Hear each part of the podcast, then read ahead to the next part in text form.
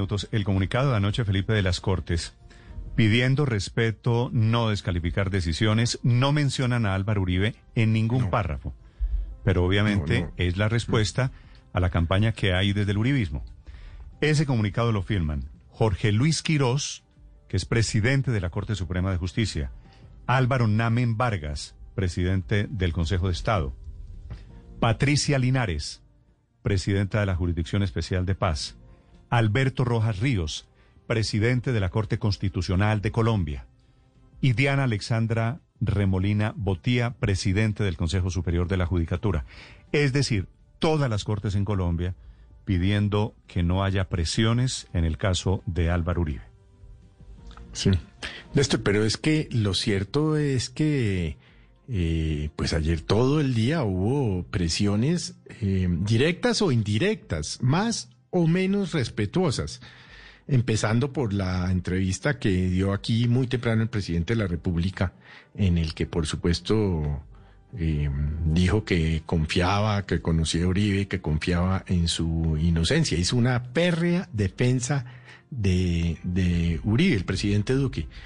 Y dijo, sería muy triste que en una sociedad, esta sociedad, nosotros viéramos a quienes laceraron al país después de tantos años, sin tener ninguna condena, pasando de adalides de la moral y que veamos a las personas que lucharon por la moralidad y por la legalidad en un proceso que les limite y les escene sus derechos. Exactamente en la misma dirección de esta pieza fílmica, por llamarla de alguna manera, con una voz así, no, en el que vuelven y traen el cuento de que mientras los de las FARC están en las Sí, curules, ese es- Uribe podría acabar preso. Ahora, Pero a eso súmese, Ese- súmele ese, usted. Felipe ha sido el caballito de batalla desde el Sí, uribismo. Néstor, pero es que, es que no, es que, es que no, nada, no tiene nada que ver lo uno con lo otro.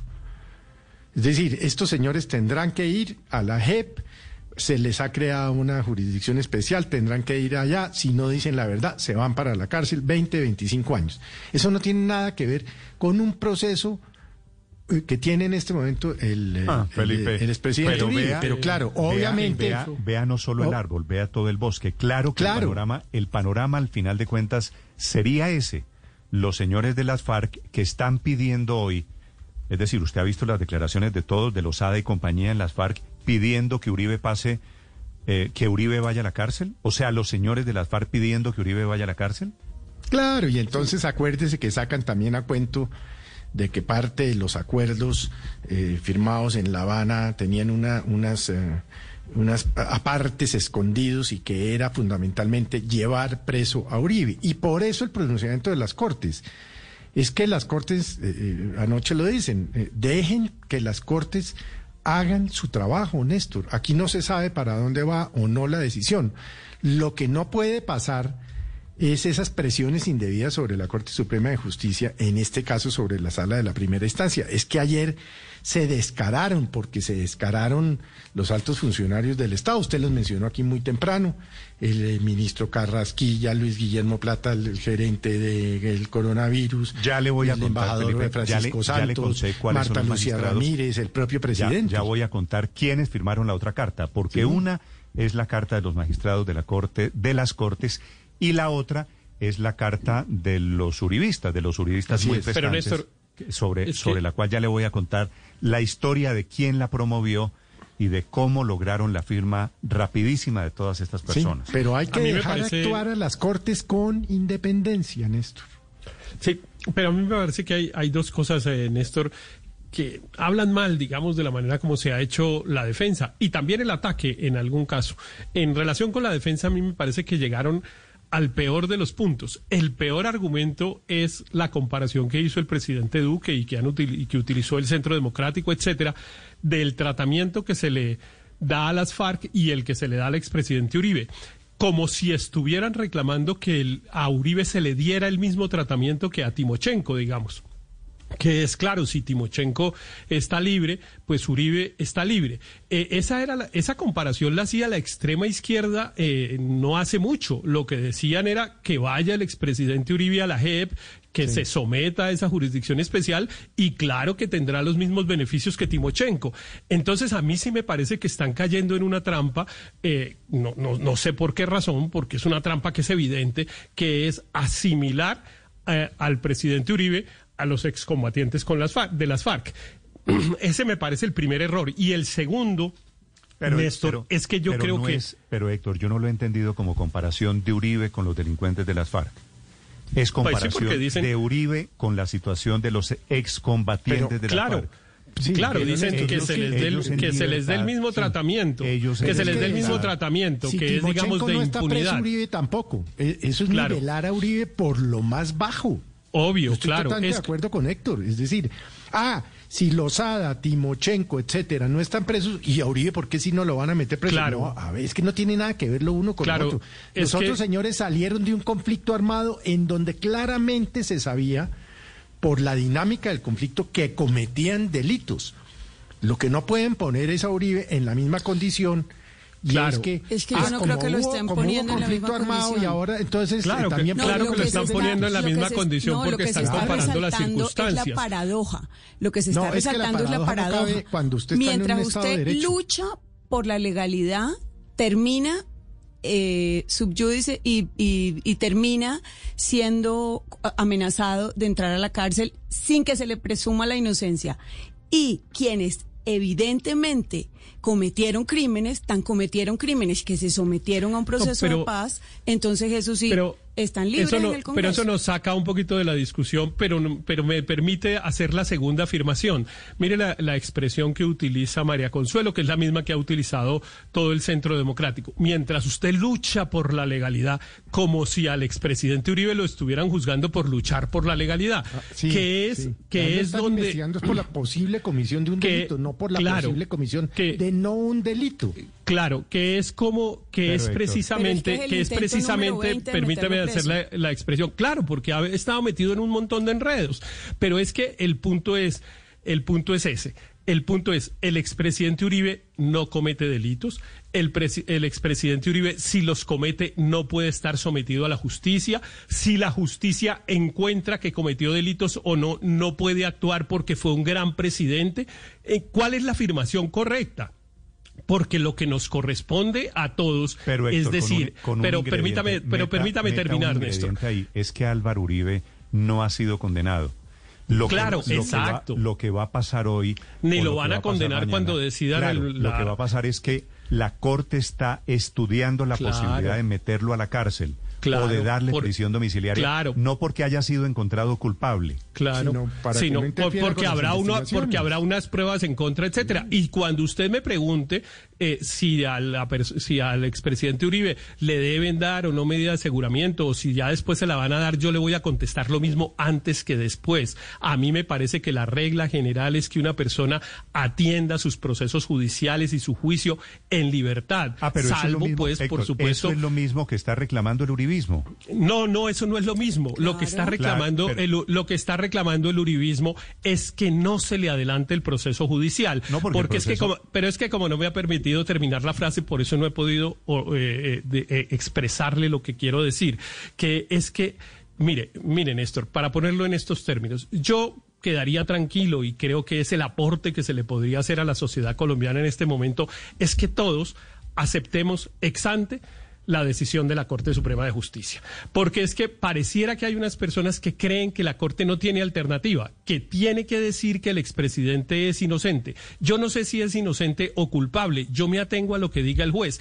Y si el juez dice, por ejemplo, que es inocente... eso no es lo que se está pero, pero, pero, permita, pero permítame decir, eh, si yo, eh, si la Corte encuentra, pues entonces vamos al tema, si lo mete o no preso, para que Daniel no me corrija, porque evidentemente estaba tratando de simplificar para ser más claro el mensaje, pues si el, eh, si el tema es si lo coge preso o no, yo voy a decir lo mismo, voy a respetar al juez. Yo no voy a creer que si lo deja libre es porque se asustó o es porque no resistió la presión o porque es que alguien le pagó. No, para mí van a seguir siendo los mismos magistrados respetables. Yo espero que las personas que defienden al expresidente Uribe hagan lo mismo, digan, si lo cogen preso, yo acepto que es que el juez encontró a su juicio, unas pruebas suficientes que le permiten cumplir las condiciones que la ley exige para que a una persona se le dicte una medida de aseguramiento. Eso es lo que sería democrático.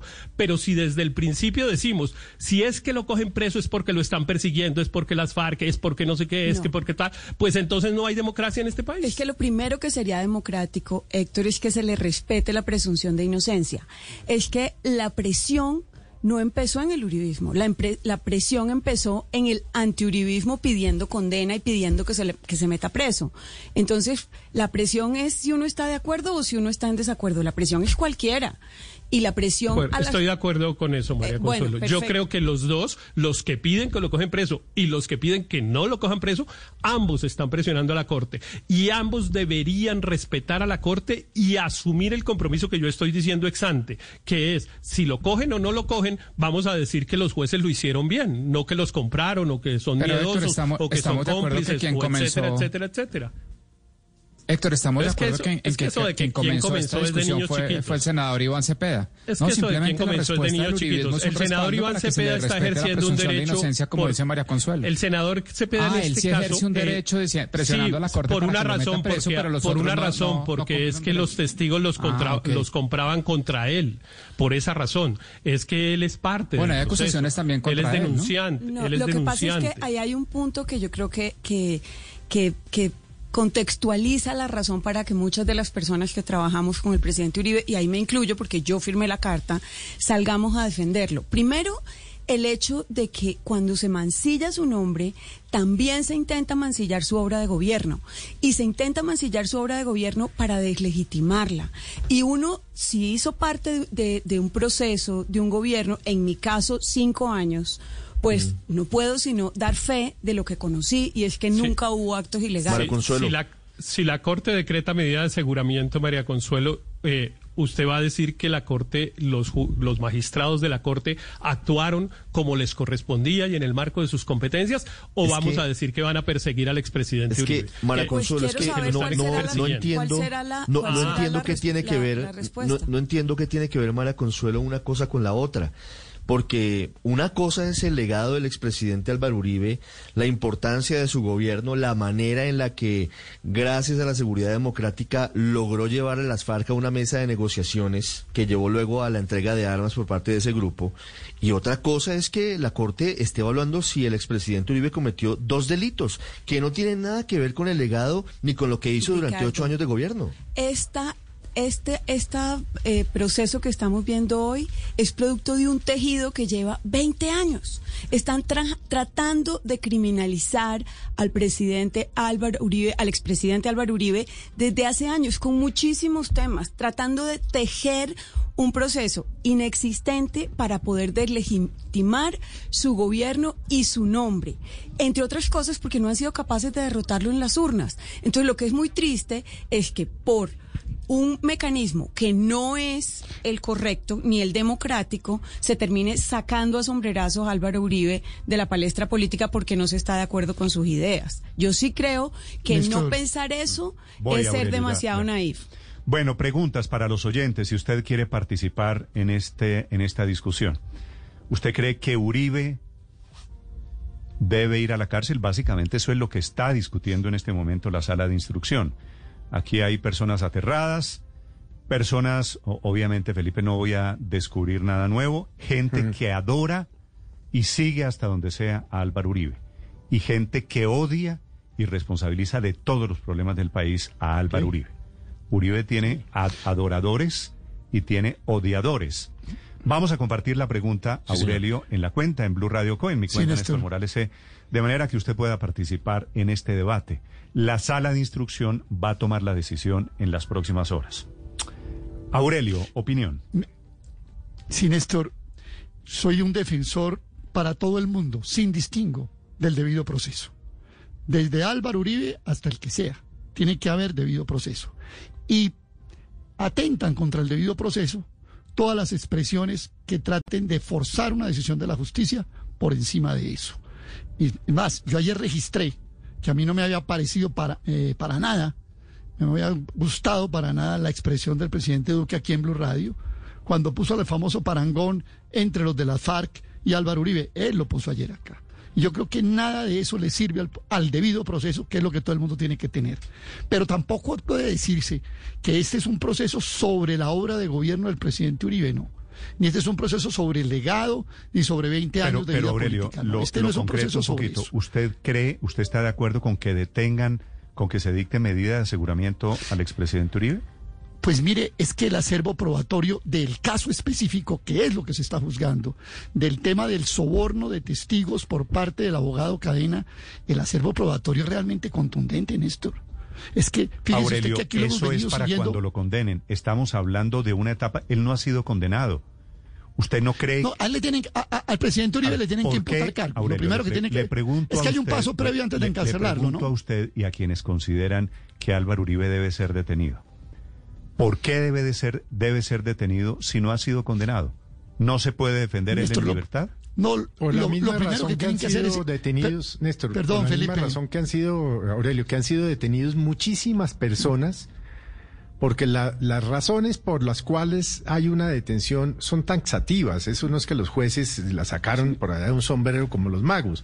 Se pueda interferir con el proceso, caso en el que pues, es claro que el, expresidente Uribe podría hacerlo, que se fugue, pero que no va a pasar, o que constituya un grave peligro para la sociedad, tampoco. Que, puede interferir en el proceso, ¿por qué, Felipe? Néstor, o sea, pues, detener, detener, Felipe, detener a cualquier expresidente sin que haya sido condenado. Cualquiera, quítele el nombre no, pero es de que no, Uribe. Bueno, no, no, pues no, lo condenan.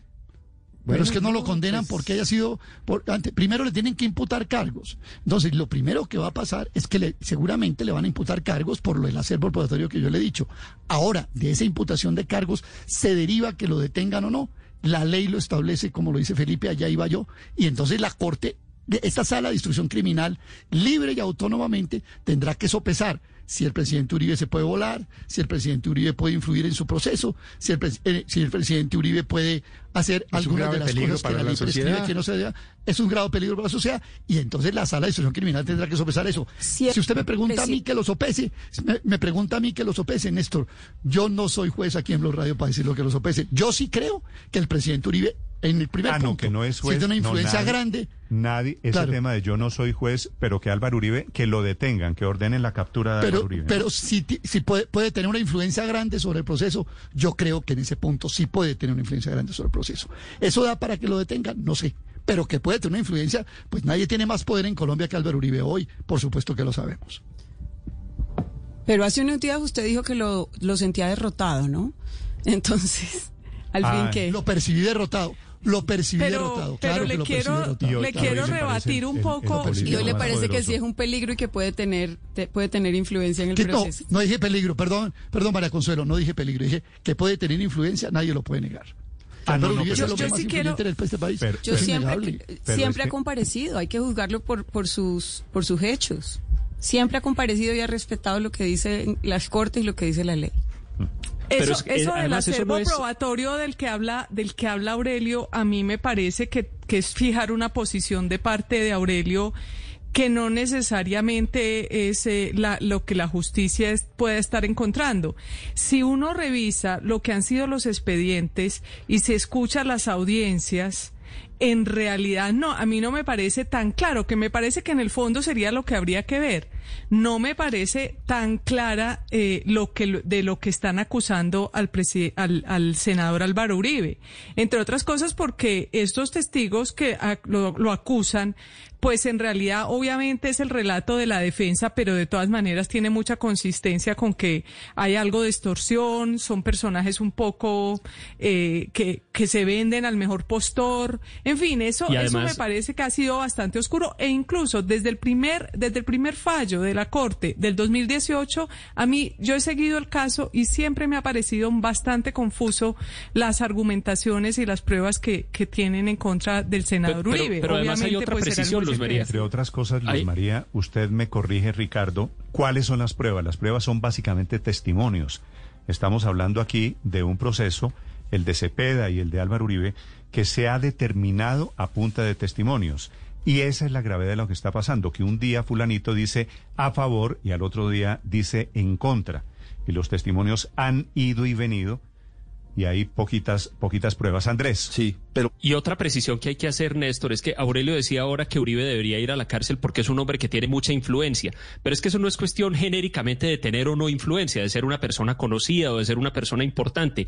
Lo, a lo que se refiere la ley no es a tener genéricamente influencia, sino a tener la capacidad de alterar las pruebas, a tener la capacidad de alterar la integridad del proceso. En ese sentido, yo estoy de acuerdo con Héctor porque además mi posición en general es que la detención preventiva debe ser un recurso subsidiario de última instancia. En mi, en mi posición, además, solo utilizado en caso de criminales violentos o de gente que tenga una, un, un manejo directo sobre las pruebas, que en este caso yo no creo que se esté presentando. Pero Néstor, mire, yo reflexionaba ayer cuando oía todo ese intercambio de comunicados y contracomunicados, respuestas y contrarrespuestas. Yo reflexionaba como persona qué hacer, qué posición tomar y, mi, y la conclusión a, lo que, a la que yo llegué es que la Corte Suprema de Justicia sin duda no nos inspira la confianza que uno quisiera tener en una alta corte. Es una corte que ha estado incluso manchada por cosas como el cartel de la toga. Pero la alternativa me parece mucho peor. La alternativa de decir no creo eh, así de entrada en nada que haga la Corte Suprema de Justicia, me parece que yo no quisiera vivir en un país donde partamos de ese supuesto. Por esa razón, entonces, yo estoy dispuesto a, escuchar, a recibir y a respetar y acatar, aunque se pueda luego criticar, como seguramente vamos a hacer acá la mañana siguiente a que salga la decisión, la eh, eh, esa decisión de la Corte Suprema, pero partiendo del acatamiento de la autoridad que tiene, porque me parece que que, que, es mucho peor la alternativa de decir simple y llanamente no acato nada de lo que venga de las cortes porque están muy descompuestas o porque están muy desprestigiadas. Pero, eh, en este momento sigo apostando por el acatamiento.